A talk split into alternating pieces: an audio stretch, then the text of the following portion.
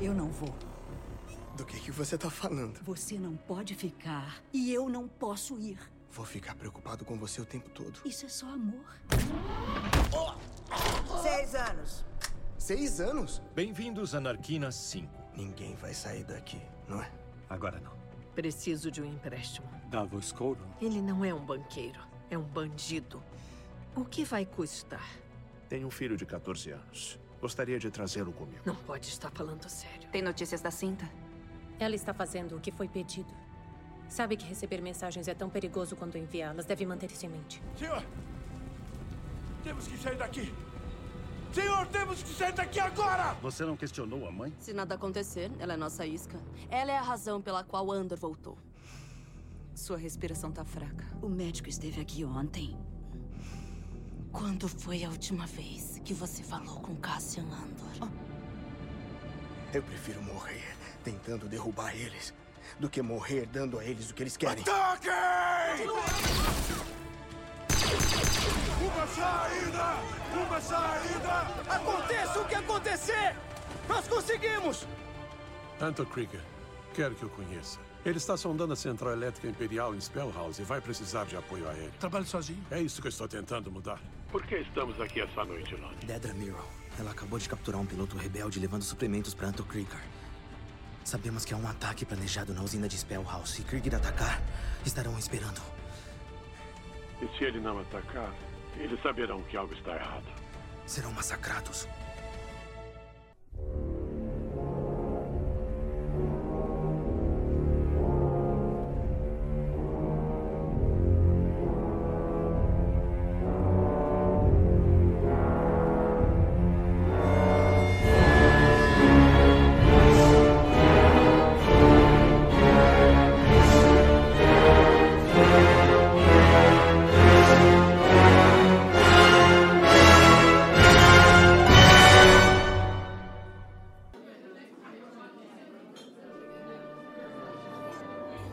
Antes de iniciar, vamos com alguns recadinhos.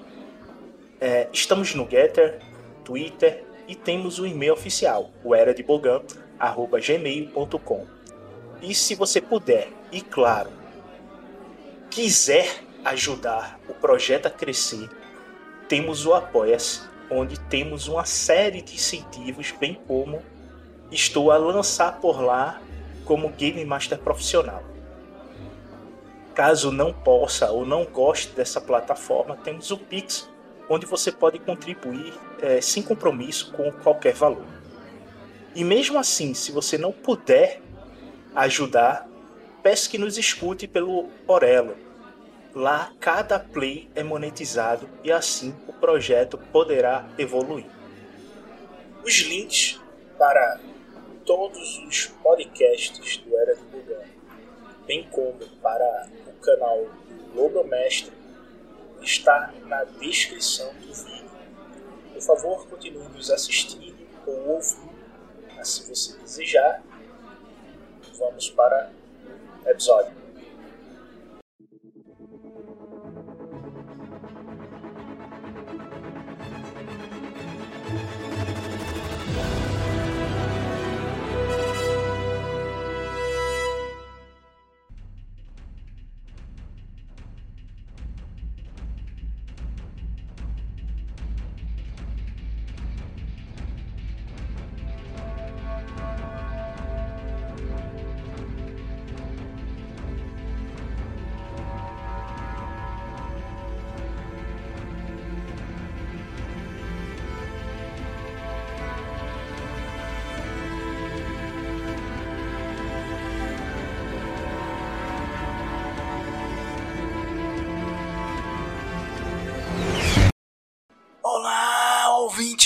Ouvintes! Aqui é o Game Master Beto e hoje estou aqui sozinho para fazer análise do episódio 11 de Endor.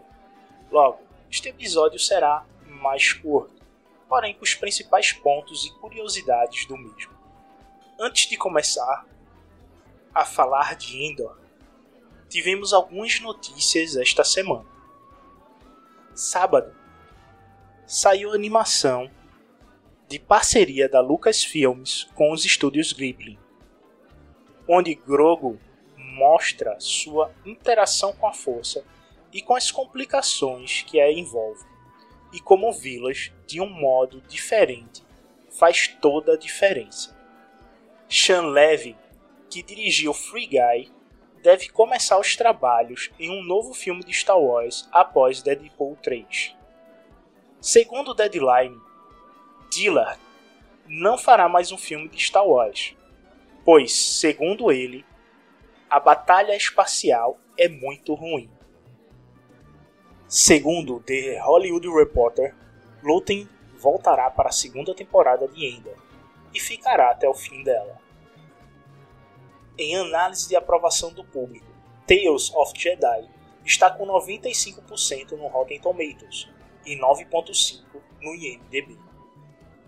Segundo o BESP, a quarta temporada de The Mandalorian começará a ser gravada no fim de 2023. O The Hollywood Reporter anuncia que as músicas de The Bad Batch, segunda temporada, estão ainda mais épicas do que a primeira temporada.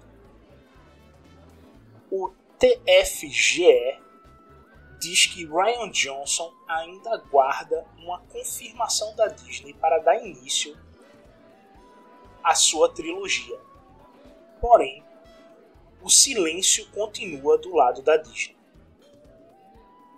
Filoni e Kathleen Kennedy se reuniram com diretores de Star Wars Vision, em particular com Kenji, que dirigiu o episódio Novo Jedi. Acredita-se que ele vai dirigir o próximo longa animado, segundo o The Hollywood Reporter. A sequência de Fallen Order sairá no início de 2023, provavelmente entre o fim de janeiro e início de fevereiro, de acordo com TH Games. Os três primeiros episódios de Endor será transmitido em TV aberta americana e nas plataformas parceiras da Disney no fim de novembro, segundo o próprio site da Disney. Em 2023 teremos dois jogos de Star Wars saindo. Em março, um card game Star Wars The Deck Building Game e em julho o Miniature Game Star Wars Shutter Point, da mesma empresa que fez X-Wing, a Atomic Mass Games. Estas foram as notícias da semana.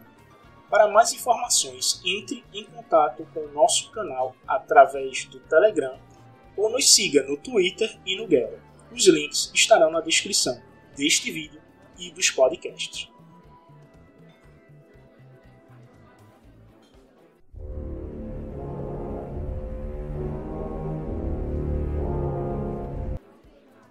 Este é o início do quarto e último arco. Será o arco mais curto, com dois episódios.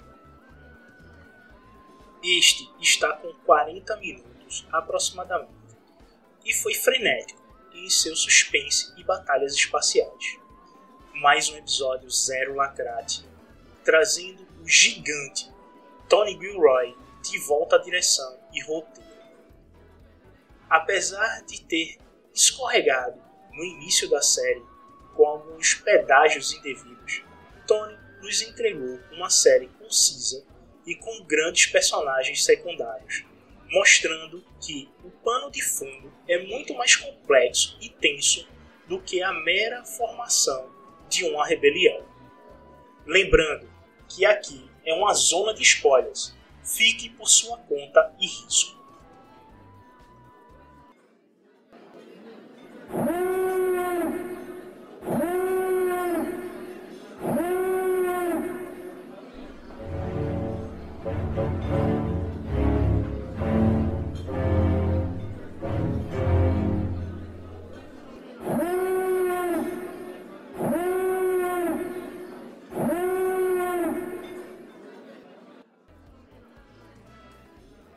Temos uma continuidade dos núcleos já consagrados nesta série. O núcleo de Coruscant, Ferris e ainda caminhando para o seu desfecho, que é a Guerra Civil Galáctica. Então, começando pelo núcleo de Ferris, temos a morte da Marvel sob a perspectiva do droid B2MO. É este sentimento de perda ele mostra que torna os personagens de Enda algo único e fantástico, nunca visto em live action ainda. Em seguida, temos as filhas de Ferris que vão preparar o corpo para o enterro. Aqui entra a cultura única do local, onde os mortos são transformados em uma pasta para virar um tijolo fundamental do planeta. Neste meio tempo, temos mais um interrogatório da Bix, onde ela está destruída pelos gritos das crianças. Os guardas imperiais que vão interrogá-la já dizem: ou fala a verdade, ou vai ver o Dr. Gortz. E ela confirma as suspeitas do Império, que o Krieger não é o eixo. Aqui vemos uma excelente interpretação da Adria Arjona, que com os olhos mostrou como sua mente está destruída. Lembrando que o Luten vai sacrificar o Krieger para manter seu espião Lone intacto.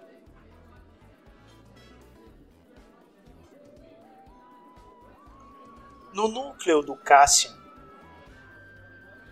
temos o Cassian e o Melk continuando sua fuga, escalando um rochedo e um TIE Reaper faz a patrulha atrás dos fugitivos. O motivo do Império usar este TIE em Narnica 5 é devido a ele ser de dupla finalidade, um bombardeiro e um transporte de tropas barra maquinário leve. Nesta cena, ainda vemos eles bastante machucados com câimbras e dores por todo o corpo, por estarem há horas em fuga, sem descanso.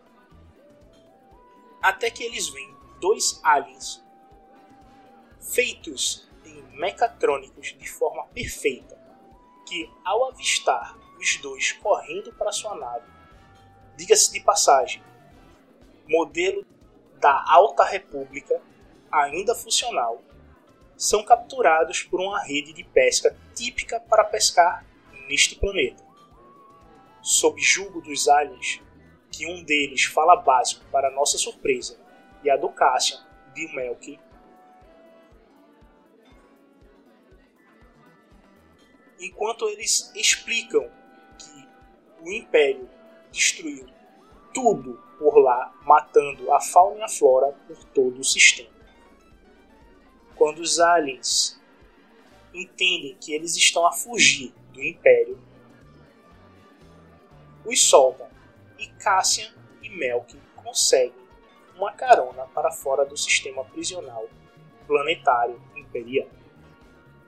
A próxima cena dos dois já é no planeta Califórnia. Como tinha já feito esta comparação no episódio 7. Cassian recupera seus despojos de Aldana e, ao entrar em contato com Ferris, descobre que sua mãe está morta. E Melk diz que eles devem se separar, porque a galáxia precisa saber o que o Império está fazendo. Andor dá sua pistola para ele e eles se separam. Muito provavelmente, Endor deve voltar a Ferris para se despedir de sua mãe, e onde todos devem se encontrar no episódio final. Já no núcleo imperial, temos a Dedra gerenciando as peças do jogo e usando o funeral da Marva para fazer uma emboscada, dizendo que quer o funeral liberado para pôr todas as peças numa caixa. Ela está a se mostrar uma grande vilã, com frases sombrias e de embrulhar o estômago. Temos a Vel se encontrando com a Clea na loja do Luther e vemos mais easter eggs de Indiana Jones na cena. Já tivemos as pedras de Sankara, seu chicote em carbonita e agora as tabuletas da Arca da Aliança. A conversa das duas é sobre a morte de Marva, onde deve levar mais um núcleo para a origem desta temporada, que é Ferrets. Em seguida, Vel vai ao encontro da Mon. Aqui vemos como a filha dela está a por livre e espontânea vontade, ou não, estudando os costumes de Chandrila e os aceitando, o que deixa Amon nervosa, porque para ela é um erro seguir as tradições de seu planeta. Aqui vemos duas mulheres que seguiram caminhos completamente diferentes de seus conterrâneos e indo contra tudo o que lhes foi ensinado devido ao seu dever político. Lembrando que Endor segue a diretriz de moral do jogo Era da Rebelião, de forma exemplar, e na maioria dos personagens o dever é o seu guia. Em seguida, vemos a Vel conversando com Amon, e Amon explica para ela que, devido ao Tribunal de Contas do Império, Chandrila está sob audição fiscal e pode descobrir um rombo em suas contas de 400 mil créditos que ela usou para apoiar a rebelião, e que isso a deixa em uma situação complicada, principalmente após Alden. Abrindo um parêntese ainda aqui sobre as escolhas da filha da Amon, acredito que ela está a fazer isso devido à conversa da Amon que ela teve com o Devon. Como a menina é muito bisbilhoteira e ela deve ter ouvido esta conversa, e como essa conversa leva a um casamento arranjado, vemos que seria um furo de roteiro esta mudança repentina de personalidade dela.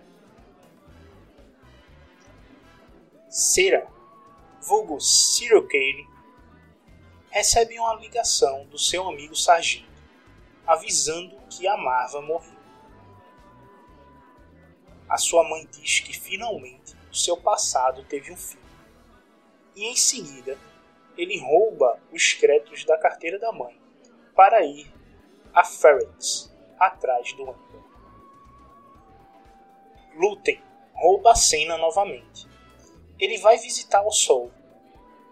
E ao chegar na base do Sol, seus subordinados dizem para o Luten que ele está de bom humor. Ao encontrá-lo, o vê se preparando para ir ao ataque. Mas o Luten não o quer por lá. E ao dizer o porquê, gera uma discussão bilateral onde acentua as desconfianças do Sal, deixando-o paranoico. Em um ato de ira de um dos seus subordinados do Sol, o Luten rouba a arma do subordinado e faz o Sol escutá-lo. Ou eles vão salvar o, o amigo Pringer e deixar o espião Lone ser descoberto após anos infiltrado, ou o deixa morrer e mantém o espião vivo dentro do BSI. E Sal resume tudo dizendo que isto são atos de guerra. Lute, em seguida, saindo do planeta, faz uma chamada para Clea e é interceptada por um cruzador imperial que tenta abordá-lo de todas as maneiras. Porém, como Luther é um grande espião ao bom estilo 007, com uma nave que deveria ser um mero cargueiro, está equipada com todas as novas tecnologias de espionagem e deixa o público de boca aberta e vibrando com cada nova arma acionada pelo Luther.